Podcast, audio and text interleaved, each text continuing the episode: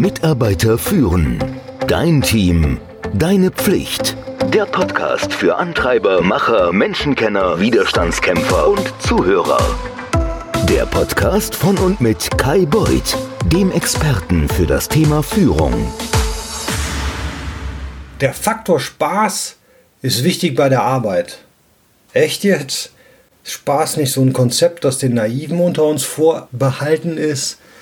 Schließlich hat ja nicht jeder von uns das Glück, den perfekten Job in der perfekten Firma mit dem perfekten Chef und den perfekten Kollegen zu haben. Dennoch gibt es die Vorstellung von Spaß an der Arbeit schon seit Ewigkeiten. Kulturen auf der ganzen Welt haben zum Beispiel das Singen in die Arbeit integriert. Und das ergibt doch Sinn. Arbeitslieder, ich habe dir mal einen Artikel dazu verlinkt in den Shownotes, Arbeitslieder werden aus zwei Gründen gesungen. Um die Arbeit einer Gruppe von Leuten zu koordinieren, das erhebt nämlich die Effizienz, und um die Langeweile einer eintönigen Arbeit zu vertreiben, und das steigert die Produktivität. Also in der heutigen Arbeitswelt kommt der Spaß normalerweise nicht vom Singen. Also ich habe noch nicht gesungen bei der Arbeit. Stattdessen wird die Arbeit erfüllend und angenehm, wenn man genau die Schnittmenge von Können und Herausforderungen findet, die mit einem Gefühl von Sinn, Spaß und Autonomie einhergeht. Man wird produktiver und das Ergebnis verbessert sich. Wie schaffst du es also, dass alle Freude an der Arbeit haben in deinem Team? Wichtig ist zu wissen, dass es drei Faktoren gibt, die den Spaß des Einzelnen beeinflussen können. Erstens, es braucht eine Herausforderung. Es muss einen Sinn haben oder einen Zweck geben. Und Spaß und Autonomie tritt halt nur in der Kombo auf. Wie findest du nun die richtige Balance zwischen Können und Herausforderung? Das kennst du schon vom Spielen, wenn du irgendwas machst. Wenn etwas zu einfach ist, dann wird es langweilig. Und wenn das über zu lange Zeit hinweg zu schwer ist, dann wird es stressig. Dann macht es einfach keinen Spaß mehr. Im Idealfall hast du also die richtige Balance zwischen deinen Fähigkeiten und dem Grad deiner Herausforderung. Eine leichte Überforderung ist super. Allerdings ist das richtige Gleichgewicht bei jedem deiner Mitarbeiter anders. Es hängt von deiner Lernfähigkeit, deiner Einstellung, deinen Aufgaben, der Unterstützung, die du bekommst und im Übrigen auch von deinen Erfahrungen und so weiter ab. Wenn du als Führungskraft andere Arbeitsaufgaben oder neue Möglichkeiten zuweist, dann ist es gut zu wissen, ob deine Teammitglieder eher Rockstars oder Superstars sind. Ja, da gibt es ein Buch von Kim Scott, das heißt Radikale Offenheit. Und darin beschreibt sie genau diese zwei Arbeitsweisen, Rockstar und Superstar. Ich werde dir auch das Buch unten verlinken. Die Rockstars, die legen laut Scott Wert auf Stabilität und daher das Rock in ihrem Namen. Das kommt nämlich aus dem Englischen, also ist nicht zu verwechseln mit Hard Rock. Rockstars sind nicht an Karrierefortschritten oder Beförderungen interessiert. Allerdings darfst du nicht vergessen, das kann zu einem späteren Zeitpunkt anders sein. Superstars, die sind sehr wohl an Aufstiegsmöglichkeiten interessiert und sie legen Wert auf Beförderung und neue Möglichkeiten, ihre Fähigkeiten zu entwickeln. Und Menschen können zwischen diesen beiden Moody bewegen, das sagte ich ja schon. Wenn du zum Beispiel gerade ein Kind bekommen hast, dann bist du vielleicht im Rockstar-Modus, während du dich an dein neues Leben anpasst. Oder vielleicht bist du auch ein Rockstar, weil du deine Arbeit liebst und keine Lust hast, in eine andere Rolle zu gehen. Der Unterschied ist allerdings sehr wichtig. Oftmals sind Führungskräfte sich nicht darüber bewusst, dass es diesen Unterschied gibt, geschweige denn in welchem Modus sich ihr Mitarbeiter befindet. Es ist brutal schwer, deinem Mitarbeiter zu helfen, das Gleichgewicht zwischen Können und Herausforderung zu finden, wenn du nicht weißt, was ihnen wichtig ist.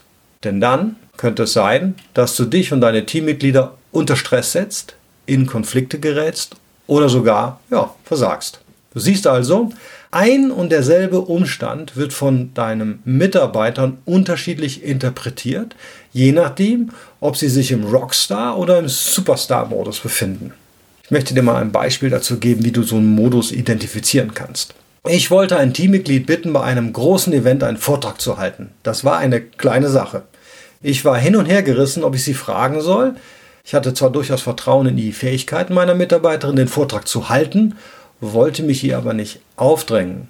Also nahm ich an, dass sie im Rockstar-Modus ist, wo sie das wahrscheinlich gar nicht machen möchte. Als ich schließlich fragte, ob sie bereit wäre einzuspringen, da war sie super begeistert von der Möglichkeit, die Führung zu übernehmen und den Vortrag zu halten. Sie befand sich nämlich nicht im Rockstar, sondern im Superstar-Modus und war hocherfreut darüber, mehr Verantwortung übernehmen zu können. Hätte ich das im Voraus gewusst, wäre mir das Fragen wesentlich leichter gefallen. Wichtiger noch, ich hätte eine effektivere Führungskraft sein können, indem ich andere Möglichkeiten für meine Kollegen identifiziert hätte, die mit ihren Karrierewünschen übereinstimmten. Wenn du also noch nicht mit jedem deiner Mitarbeiter in deinem Team über ihre Berufswünsche und Karrierewünsche gesprochen hast, ist jetzt der Zeitpunkt, einen Termin auszumachen. Du kannst den Podcast ja kurz pausieren.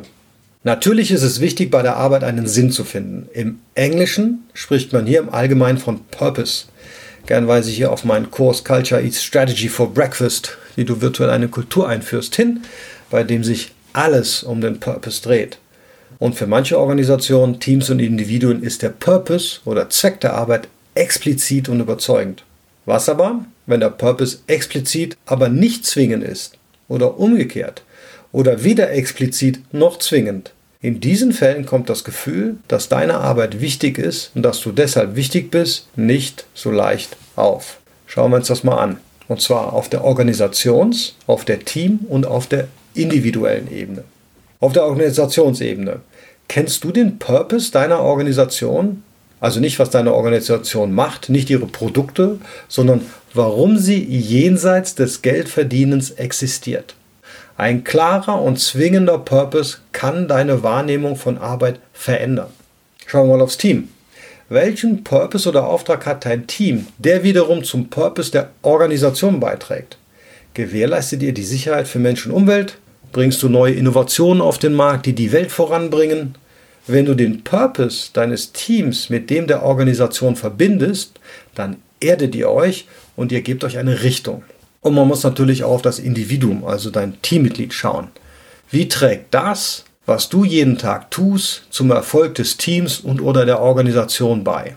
Ob du Buchhalter, Assistent, Social Media Manager, Grafikdesigner, Verkäufer oder eine andere Funktion hast, kannst du eine Verbindung zwischen deinen Aufgaben und dem Purpose des Teams und der Organisation herstellen.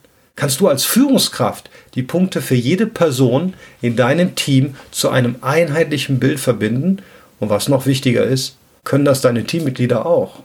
Wenn nicht, wird bei deinen Teammitgliedern kaum das Gefühl ankommen, dass ihre Aufgabe eine Rolle spielt. Um ein Team zu stärken, brauchst du ein Leitbild. Habt ihr auch mal einen Blogbeitrag dazu gemacht, ich glaube sogar einen Podcast. Ich habe ihn nochmal verlinkt. Es werden viele Links heute, glaube ich. Es sollte auf jeden Fall deine Kollegen inspirieren, dieses Leitbild und es sollte sich auf ein gemeinsames Ziel ausrichten. Du kannst dich auch mit jedem Teammitglied einzeln treffen, um zu besprechen, wie deren Rolle zum Erfolg des Teams und der Organisation beiträgt. Du musst allen dabei helfen, die Bedeutung ihrer Rolle zu erkennen. Das Great Place to Work Institute sammelt Daten aus einer riesigen Forschungsdatenbank zum Thema Spaß bei der Arbeit. Und es hat festgestellt, oh Wunder, dass gut performende Unternehmen durchweg deutlich bessere Noten für Spaß erhalten. Arbeit kann natürlich stressig sein. Doch wenn wir gestresst sind, ist es weniger wahrscheinlich, dass wir hervorragende Ergebnisse produzieren. Etwas Leichtigkeit lockert die Atmosphäre auf, sodass unsere Gehirne sich entspannen und im Übrigen eine bessere Leistung erbringen wollen. Eines meiner Teams machte ständig Witze über Eulen. Ich grüße euch, Jana, Alex. Das lag daran, dass in der Firma das geflügelte Wort galt, How to Draw an Owl.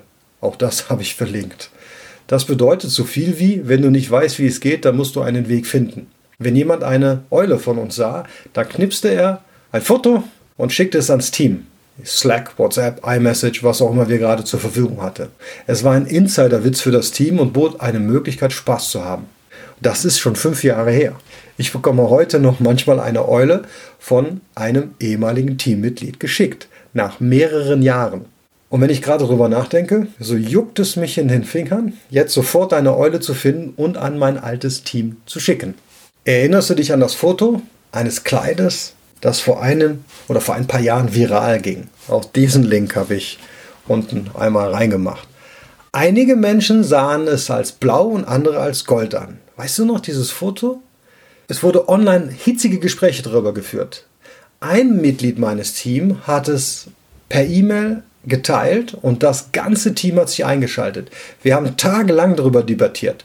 Es war ein Wettbewerb, wie du ihn sonst wahrscheinlich nur bei Tippgemeinschaften für Fußball, Europa oder Weltmeisterschaften findest. Ein freundschaftlicher Wettbewerb und Austausch kann ein Arbeitsumfeld beleben. Schau dir da mal das Kleid an. Wie gesagt, Link unten in den Show Notes.